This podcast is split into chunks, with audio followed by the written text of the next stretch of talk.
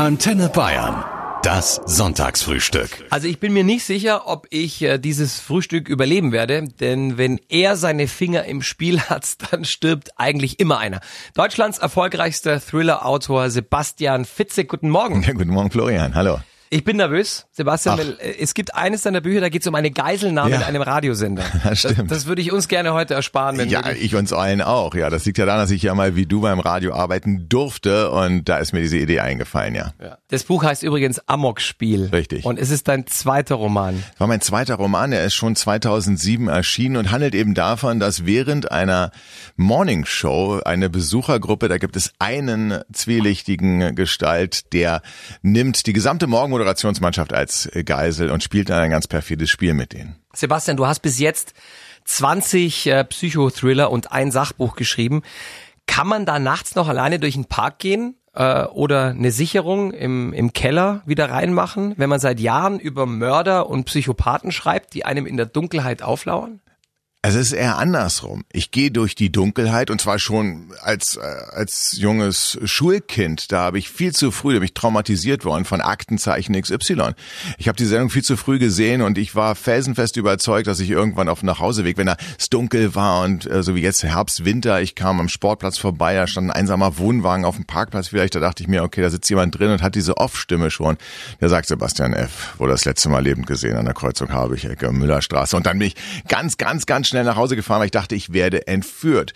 Und diese Momente, wo ich mir selbst Angst mache, das kann Zeitungsmeldung sein, das kann irgendetwas ja Schreckliches, was man sieht oder hört sein, oder eben auch einfach nur ein Spaziergang im Dunkeln. Da habe ich Angst und dann verarbeite ich diese Ängste im Nachhinein durch Psychothriller, die ich schreibe und dann geht's mir besser. Glaubst du an Gut und Böse? Da halte ich mich an eine Weisheit, die meine Mutter mir immer mitgegeben hat, die gesagt hat, Sebastian, wann immer was passiert, 11. September beispielsweise, achte man auf die Helfer. Die Helfer sind immer zahlenmäßig in der Überzahl. Man haben drei, vier Personen reichen mittlerweile aus, in unserer vernetzten Gesellschaft, in die gesamte Welt in Angst und Schrecken zu versetzen. Aber die beruflichen Helfer von Polizei, Feuerwehr, Sanitäter, Alleine die sind in der Überzahl. Aber wenn man dann auch noch die Privaten nimmt, die dann Lichterketten machen, die die Wohnungen öffnen und sagen, komm, du kannst bei uns übernachten, die Anteil nehmen und Empathie haben. Ich glaube, ja, es gibt Gut und Böse, aber die gute Nachricht ist, dass das Gute tatsächlich in der Überzahl ist. Es beruhigt mich, dass Ja. Sebastian Fitzek an das Gute glaubt. Ich glaube an das Gute, aber wir brauchen als Mensch das Böse, um uns daran auszurichten. Also in Dantes Inferno heißt es, dass man eben das Gute erkennt, wenn man dem Bösen ins Gesicht blickt. Und so ist es eben, dass wir, wenn wir eine Ausnahmesituation, beispielsweise, deswegen gibt es Trauerfeiern. Ähm, das ist ja ein, ein, ein schlimmer Tag ei- eigentlich, aber wir richten uns an dem Tod aus und wir schöpfen Hoffnung für unser eigenes Leben und wir lernen das Leben, ob seiner Endlichkeit, einfach mehr wertzuschätzen. Und wenn wir aus einer Achterbahn steigen, dann haben wir auch eine Nahtoderfahrung hinter uns und ähm, lernen das Leben. Danach haben wir diese Endorphine, wir sind noch am Leben, wir sind glücklich. Und so ein guter Thriller ist ja hoffentlich dann auch wie eine Achterbahnfahrt. Im angstfreien Ambiente eben erlebt man etwas und kann dann aber sicher wieder aussteigen. Wo Schatten ist, ist immer auch Licht. Natürlich. Wirst du eines Tages äh, auch mal eine, eine Liebesromanze schreiben oder geht bei dir nur Mord und Totschlag? Es ist nicht so, dass ich mir aussuchen kann, was ich schreibe. Ich kann mir alles theoretisch vorstellen.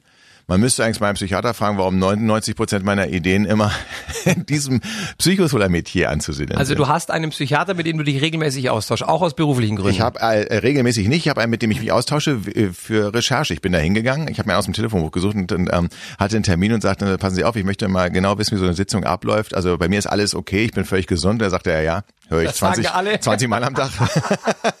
sag ich, nee, nee, ist wirklich so. Und, und haben uns auch angefreundet und ähm, äh, er berät mich auch. Was liest du deinen Kindern vor? Du hast ja drei. Ja. Wenn die mal nachts nicht einschlafen können. Also sie wollen gerne ähm, jetzt mittlerweile selbst ausgedachte Geschichten haben. Irgendwann habe ich da wirklich den Fehler gemacht und habe ähm, auf Stephen King zurückgegriffen, weil ich dachte, es gibt eine Kurzgeschichte, die spielt, ähm, handelt von so einem Monster im Schrank. Mir wurde dann beim äh, Sprechen klar, das war vielleicht dann doch nicht so die richtige Geschichte. Die mussten dann wirklich zwei Wochen haben die gesagt, sie wollen nur noch drei zu dritt im Bett schlafen und ähm, ich habe strengstes Geschichtenerzählverbot äh, bekommen und habe dann wieder aus Henriette Bimmelbahn, das ist schon lange Zeit her, gelesen. aber mittlerweile wollen sie auch ganz gerne Gruselgeschichten eben hören, aber selbstverständlich nicht meine eigenen und auch keine Stephen King Geschichten mehr. Hast du eigentlich Einschlafprobleme? Nein, also Einschlafprobleme habe ich glücklicherweise nicht eher Durchschlafprobleme. Äh, ich häufig wach werde. Da ist, wenn man drei Kinder hat, ist man konditioniert und ich meine, irgendwie haben die Biesters ja raus, dass sie unter der Woche, wenn sie morgens in die Schule müssen, eben lange schlafen und äh, kaum ist es Samstagmorgen, dann äh, stehen sie um fünf am Bett. Um fünf am Bett und äh, zuppeln am Arm Arm.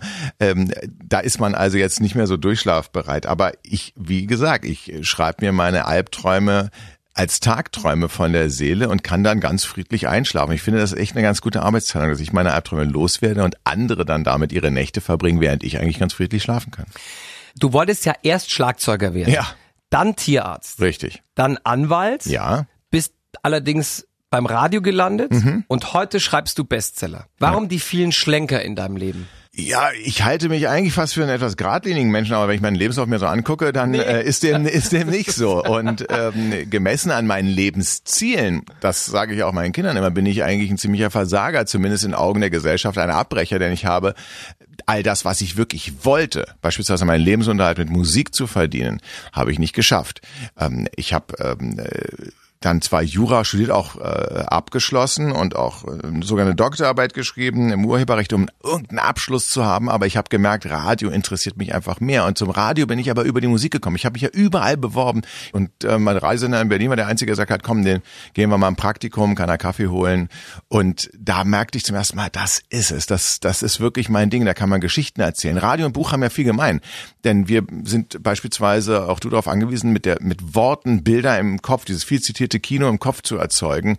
Und dem bin ich ja auch treu geblieben. Da gehört natürlich auch Glück dazu, dass ähm, das so kommt. Oder Schicksal. Oder Schicksal, das ist natürlich immer die Frage. Aber ich glaube, dass man, dass diese ganzen Erfolgsratgeber, die sagen, man muss es nur lang genug versuchen und immer einmal mehr aufstehen als hinfallen, das ist leider zu kurz gegriffen. Es gibt bestimmt auch viele, viele richtig talentierte Autorinnen und Autoren, die in der Flut der Veröffentlichungen untergehen und ich hatte einfach ein wahnsinniges Glück, dass 2006 dieses Buch Therapie, mein Debüt, das wurde nur 4000 Mal gedruckt, ähm, was für ein Taschenbuch eine kleine Auflage ist und es fand dann den Weg äh, zu einer richtigen Person, die das weiterempfohlen hat. Ich kenne sie ja noch nicht mal, aber dann ging eine Kette los und das kann man eben nicht beeinflussen durch keine Strategie der Welt. Man braucht leider das Glück und ich hatte da wirklich großes Glück. Du bist Autor geworden zu einer Zeit, wo du ja ganz gut verdient hast als Radiomann. Ja. Und die, da warst du ja schon im Alter. Ich glaube, ähm, hattest du schon Kinder zu dem Zeitpunkt? Nein, zu dem Zeitpunkt hatte ich keine Kinder. Es war so 2000. Also das war. Ähm, also es war so, du hast es so nebenher als Versuch gestartet, dieses Bücherschreiben. ja, so kann man, ja, aber so, so, so bin ich nie rangegangen. Ich glaube, so darf man auch nicht an das Schreiben rangehen. Irgendwann erkennt man, das ist eine Leidenschaft und man muss man richtig bekloppt sein, man muss sich nämlich hinsetzen, Tag für Tag für Tag, in jeder freien Minute. Man hat ja noch einen Job, der einen ernährt und man muss dann jede Freizeit nutzen und jede Sozialkontakte irgendwie erstmal abbrechen und etwas machen, von dem man überhaupt nicht weiß, ob es irgendjemanden interessiert. Man weiß noch nicht mal, ob man es zu Ende bringt. Man weiß nicht, ob es gut wird. Und das Ganze, das klappt nur, wenn man einen, so einen inneren Drang hat, dass man jetzt sagt, okay, das ist mein Hobby, das mache ich, ist mir völlig wurscht, selbst wenn das komplett schief geht, ich würde trotzdem weiterschreiben. Sebastian Fitzek ist heute euer und mein Gast. Der Mann schreibt sehr erfolgreich Psychothriller. Seit vier Wochen ist sein neues Buch draußen, heißt Das Geschenk. Und das ist wieder auf Platz eins der Bestsellerlisten. Herzlichen Glückwunsch. Ja, vielen dazu. herzlichen Dank. Machst du eigentlich jedes Mal einen Sekt auf, wenn du die Charts anführst? Nein. Also natürlich bin ich glücklich und ähm, freue mich darüber. Aber mein Traum war immer, dass ich mal irgendwo ähm, einem Supermarkt stehe und im Drehregal ähm, dann ein Taschenbuch von mir finde. Weil das war für mich so eher das Zeichen, du hast es geschafft, selbst im Supermarkt äh, stehen deine Bücher. Was ich nicht wusste, ist, weil ich keine Ahnung von der Branche hatte, dass also erstens nur Taschenbücher im Supermarkt stehen und meistens sogar das erste Debüt einfach da mal ausprobiert wird. Ähm, also stand ich mit meinem ersten Buch schon im Supermarkt, hatte alle meine Träume erfüllt. und ähm, andere haben halt das, wollen auf der Messe das gebundene Buch sehen oder das Geräusch Geräusch beim ersten Mal aufschlagen oder den Namen irgendwo zu lesen. Man braucht schon solche Träume. Aber Platz eins auf der Bestsellerliste, die reine Verkaufszahl, finde ich, sagt immer weniger aus als auch die das Feedback, was ich über E-Mails beispielsweise bekomme. Sebastian, du hast seit 2006 20 Romane veröffentlicht. Das heißt, du schreibst pro Jahr im Schnitt anderthalb Bücher. Wo nimmst du die Ideen dafür her? Weil so ein, so ein Thriller mit äh, zig Figuren und Wendungen, das schreibst du ja nicht von alleine und irgendwo musst du ja anfangen. Ja, und ich fange im Alltag an. Werde häufig gefragt, Fitzek, hast du einen merkwürdigen Alltag? Das ist aber ähm, nicht so. Jüngst für, für das Geschenk, ähm, das ist schon einige Jahre her, da stand ich an der Kreuzung und neben mir hält eine Limousine. Auf dem Rücksitz sitzt ein junges Mädchen und lacht äh, zum Glück. Im Buch weint es. Aber im, ähm, im, in der Realität hat es gelacht und gelächelt, mir zugewunken. Und während ich an dieser Kreuzung stand zurückgewunken habe, dachte ich mir, was wäre wenn? Und damit beginnt eigentlich immer alles. Was wäre eigentlich, wenn das kleine Kind ein bisschen älter ist, ein Mädchen und sie nicht fröhlich ist, sondern eher panisch und einen Zettel an die Scheibe presse und in das Geschenk geschieht genau das.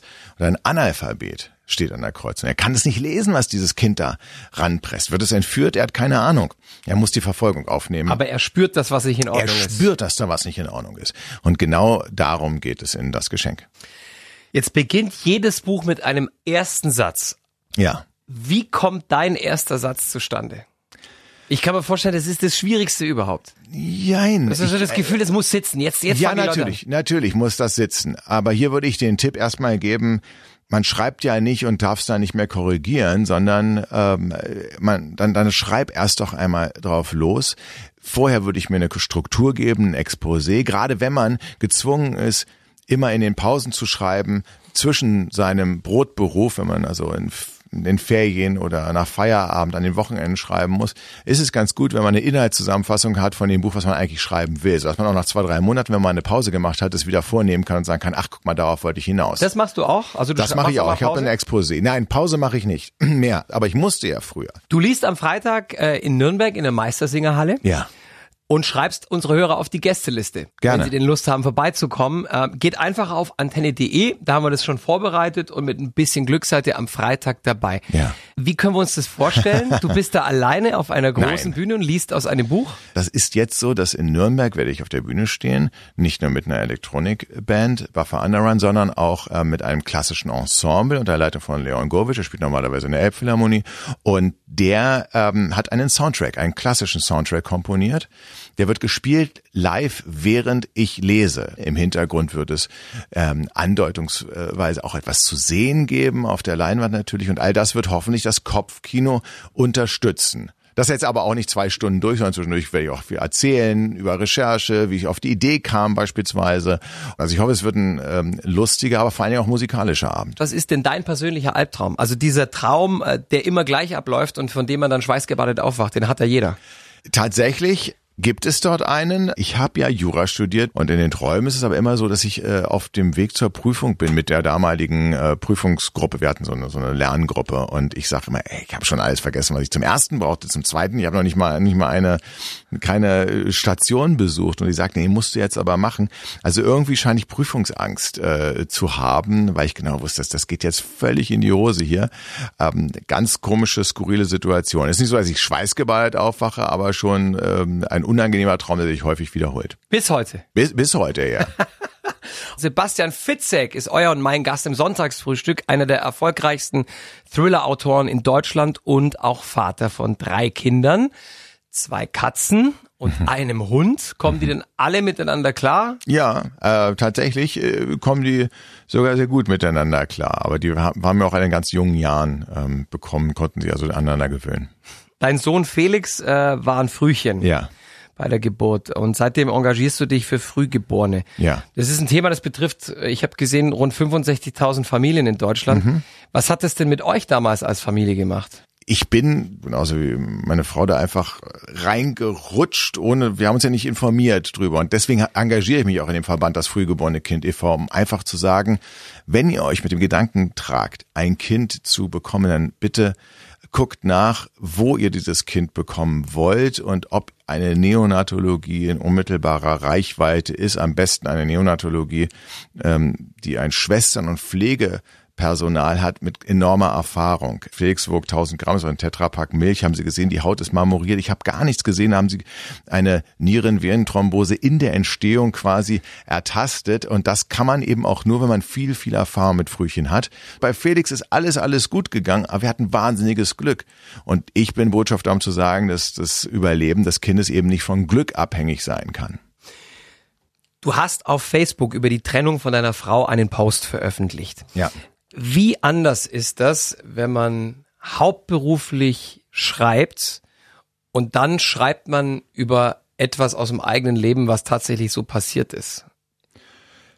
Das war eins was wir gemeinsam verfasst haben. Das habe also nicht nur ich ähm, geschrieben, sondern und wir haben es auch gemeinsam gleichzeitig veröffentlicht und ähm, haben eben da die Worte gefunden gemeinsam, um ähm, zu sagen, so so ist es. Es ist eher merkwürdig, dass man das überhaupt ähm, machen äh, muss, aber natürlich. Hast du das Gefühl, dass du es machen musst oder musstest? Also jein. Ich würde ich würde sagen, natürlich, also müssen ist ein zu großes Wort äh, dafür, aber ähm, in Zeiten wie diesen. In Zeiten wie diesen ist, ist, ist das Problem ist, dass wenn man nicht selbst sozusagen auch die Wahrheit sagt, sondern wenn man einfach ein Vakuum lässt, egal für wie viele Leute sich dafür interessieren, auch ich, kein, kein Mensch kommt mit einem Vakuum klar im Kopf. Mit anderen Worten, man bildet sich seine eigene Geschichte. Und die sind halt bei solchen äh, Themen in der Regel ja widersprüchlich, missverständlich oder auch schlecht. Und dann sagt man lieber einmal, so ist es. Und ähm, das ähm, verhindert im Prinzip eine Gerüchteküche, die dann äh, anstoßen kann. Du bist vor ein paar Wochen 48 geworden und ich habe gehört, das hässlichste Geschenk, das du von deinen Freunden bekommen hast, das war äh, von Oliver Kalkofe, dem äh, TV-Comedian. Was war denn das? Und zwar ist das ein Star Wars äh, äh, Toaster, also der Darth Vader Kopf quasi als Toaster und dann kommt auch Star Wars Toast raus und der war so hässlich, dass seine Frau gesagt hat, den nimmst du mit. Also im Prinzip war das so ein vorgezogenes Schrottwichteln, was ich da äh, unter anderem bekommen habe. Aber Star Wars heißt, bei deinen Kindern ist das Ding gut angekommen, ne? Super, Aber super. Hey. Die haben ihn gleich in ihr Zimmer geschleppt, als sie den gesehen haben.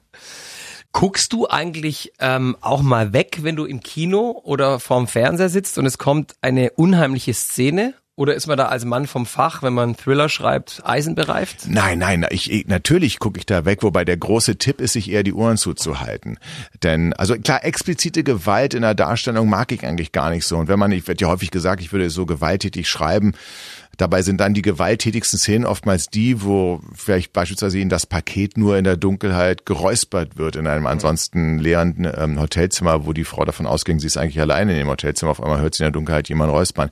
Das ist dann äh, eine oh, grauenhafte, ja, da ist eine grauenhafte Vorstellung, aber muss man nicht explizit noch beschreiben, was danach äh, passiert. Deswegen so Axt im Rücken, das ist eigentlich nicht so mein Ding. Ja, und Saw habe ich auch in den ersten Teil gesehen und die anderen Sachen sind mir dann auch wirklich zu brutal. Aber wenn es so richtig spannend, gruselig spannend, Suspense, äh, auch aller Hitchcock ist, da hat mir eine Freundin meinen Tipp gegeben, hatte die Ohren zu, weil sobald die Filmmusik weg ist, ist es auf einmal gar nicht mehr so. Das ist ja ein geiler Tipp vom Thriller-Fachmann Sebastian Fitzek, wenn es, wenn es gruselig wird, am besten besser die Ohren als die Augen zu halten. Richtig. Hattest du schon mal echte Todesangst in deinem Leben? Naja, ich hatte natürlich Angst um Felix damals. Die war, das muss ich gleich vorwegschicken, unbegründet, aber als Elternteil, du stehst da ähm, neben einem Brutkasten, auch darauf muss man sich dann einstellen. Ähm, und so ein kleiner Körper, der viel zu früh auf die Welt gekommen ist, der ist überbelastet und dann vergisst jemand ähm, dann eben so ein Frühchen auch mal hin und wieder zu atmen. Das passiert so drei, vier Mal am Tag oder häufiger sogar. Und während die Schwester ganz cool kommt und es einfach mal anstupst und das Frühchen dann weiter atmet. Also da hat man schon äh, Todesängste jetzt um mich selbst konkret glücklicherweise noch nicht. Wie erklärst du deinen Kindern, was du beruflich machst? Oder wie hast du es ihnen erklärt, als sie noch kleiner waren? Ja, das war ein Prozess. Zunächst einmal haben sie, habe ich ganze Erzählgeschichten, ich schreibe Geschichten auf. Irgendwann habe ich gesagt, ja, die sind halt ein bisschen gruseliger. Und dann war die erste Frage, wieso wollen denn Erwachsene sich gruseln? Das konnten die gar nicht verstehen, was ich eine sehr gesunde Einstellung fand, weil sie eben keine Probleme offensichtlich haben, die sie verarbeiten wollen durch den Grusel.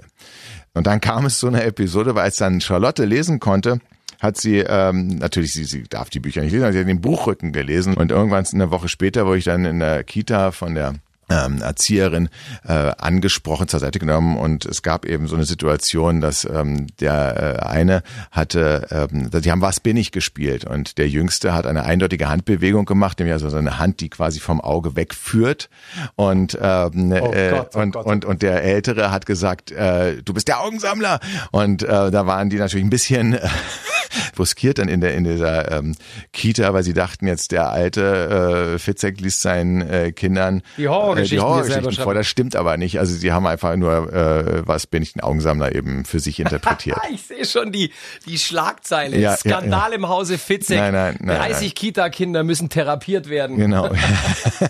Nein, so ist es nicht, aber äh, also ganz im Gegenteil. Ich war mal beim Vorlesetag eingeladen in einer anderen Kita und durfte aus Hänsel und Gretel vorlesen. Jetzt weiß ich auch, warum so eine Kita-Kinder den Augensammler wahrscheinlich völlig harmlos finden würden, weil Hänsel und Gretel, eine alte Oma, dabei zuzugucken, wie sie im Ofen Kinder verbrennt. verbrennt, ja. Kinder ver äh, und äh, die Kinder gucken zu, äh, pff, ja, ist schon harter Tobak. Sag mal, wie ist denn dein Verhältnis zu den Menschen, die in deinen Büchern zu Helden werden oder möglicherweise auch sterben müssen? ähm, die sind mir natürlich ans, ans Herz gewachsen. Einige so sehr, dass sie dann, obwohl ich ja keine Reihen oder Serien schreibe, dann manchmal als Randfigur wieder auftauchen in einer Nebenrolle. Verarbeitest du auch Teile deines Freundeskreises in deinen Büchern? Das lässt sich überhaupt gar nicht äh, vermeiden. Es gibt gedacht. sogar, es gibt sogar ähm, einen äh, guten Freund, über den ich auf der Lesung spreche. Der ist der schlagfertigste Mensch, den ich kenne. Der ähm, war mal Boxer und der stand äh, letztens im Supermarkt vor einem Zahnbürstenregal und suchte seine Zahnbürste, fand sie nicht, aber dann kam ein anderer und schiebt den einfach zur Seite, muss man auch mal so mutig sein. Und äh, Karl wirklich aus der Pistole geschossen, tippt dem auf die Schulter und sagt, du, also Kumpel, ich glaube, du stehst vor dem falschen Regal. Eine Zahnbürste brauchst du die nächsten Wochen nicht mehr. Und ähm, das war natürlich, also so schlagfertig bin ich gar nicht, aber nach so einem Sätzen suche ich. Ist übrigens nicht passiert, er, war, er hat ihn dann am Leben gelassen, aber letztlich äh, ist das das, wonach wir, wir, wir Autorinnen und Autoren suchen, nach Menschen, die uns inspirieren. Muss nicht immer eine Hauptfigur sein, kann auch einfach nur manchmal eine, eine situationskomische Szene sein, die wir dann natürlich mit einfließen lassen. Mein Gast nächste Woche, Sebastian, ist übrigens Jochen Schweizer. Ah, okay. Kennst du? Ja, vom Namen her schon. Persönlich bin ich ihm noch nie begegnet. Gibt es eine Frage, die du ihm gerne stellen würdest? Weil dann notiere ich die gleich mal mit. Also ich würde ihn fragen, ähm, lieber Jochen Schweizer, von all den vielen Erlebnissen, die man durch Sie haben kann, welches Adrenalin-Erlebnis ist das, was Sie selbst nie machen würden, weil es einfach für Sie zu krass ist und äh, Sie zu große Angst davor hätten? Das ist eine geile Frage. Die übernehme ich so, wenn ich darf. Ja, gerne, gerne. Gab's äh, Dinge, zu denen du Nein gesagt hast in deinem Leben? Also, weil du einfach Schiss hattest? Ja, ja, natürlich. Und zwar für Dinge, zu denen andere sofort Ja gesagt haben und wo ich sage, mich auch hinterher im Nachhinein ärgere. Das fing halt schon in der zehnten, elften Klasse an, wo ich eigentlich ähm, Schüleraustausch machen wollte, ein Jahr in den USA und dann aber einfach gedacht habe, Mensch, was passiert? Du verlierst deine Freunde und du bist nicht mehr in der Klasse und schaffst du das und so. Das ist so, ich bin phlegmatisch, was anbelangt. Ich bin nach wie vor, lebe ich äh, in Berlin, wo ich ge geboren bin. Ich bin ein ziemlicher Ritualmensch und muss mich selbst zwingen, dass ich eben nicht immer zu den gleichen Orten fahre, denselben Weg nach Hause nehme, sondern dass ich wirklich auch mal, ähm, das gab es ja einen super Werbespruch mal von äh, einer Fluggesellschaft, die gesagt, wann war das letzte Mal, dass du etwas zum ersten Mal gemacht hast? Und ähm, da muss ich mir so einen Wecker stellen. Das ist, dass ich ganz bewusst Dinge zum ersten Mal mache und das kostet mich immer wieder Überwindung. Das ist ja geil. Der Fitzig ist ein heimeliger Mensch. Ja, das auf jeden Fall. Also und das schönste Fest aller, das schönste heimliche Fest kommt ja noch. Ich bin ein absoluter Weihnachtstyp. Das ist eins der Lieblingsrituale, was ich im Jahr habe. Backst du auch selber? Das du kann ich leider nicht. Ähm, ich bin wirklich, also meine äh, zwei linken Hände ziehen sich durch alle Gewerke, sei es Heimwerkern oder auch Kochen und Backen. Ähm, aber ich esse das sehr gerne. Das sieht man nicht, wenn ich das Ja, äh, ja, Nicht- nicht es, gibt gut, es gibt gute taschierende äh, Hemden und sowas, aber le letztlich ähm, habe ich da ein bisschen, ein bisschen Glück. Also äh, bei dem äh, auch Kinderriegelkonsum, den ich immer zwischen den Kapiteln habe. Also ich ähm, Das ist dein Trick. Du isst Kinderriegel, während ich, du äh, schreibst. Kaffee und Kinderriegel ist eine ganz komische Kombination eigentlich, Allerdings. aber zwischen jedem Kapitel gönne ich mir da was, geht zum Kühlschrank. Das Antenne Bayern Sonntagsfrühstück mit Florian Weiß und Starautor Sebastian Fitzek.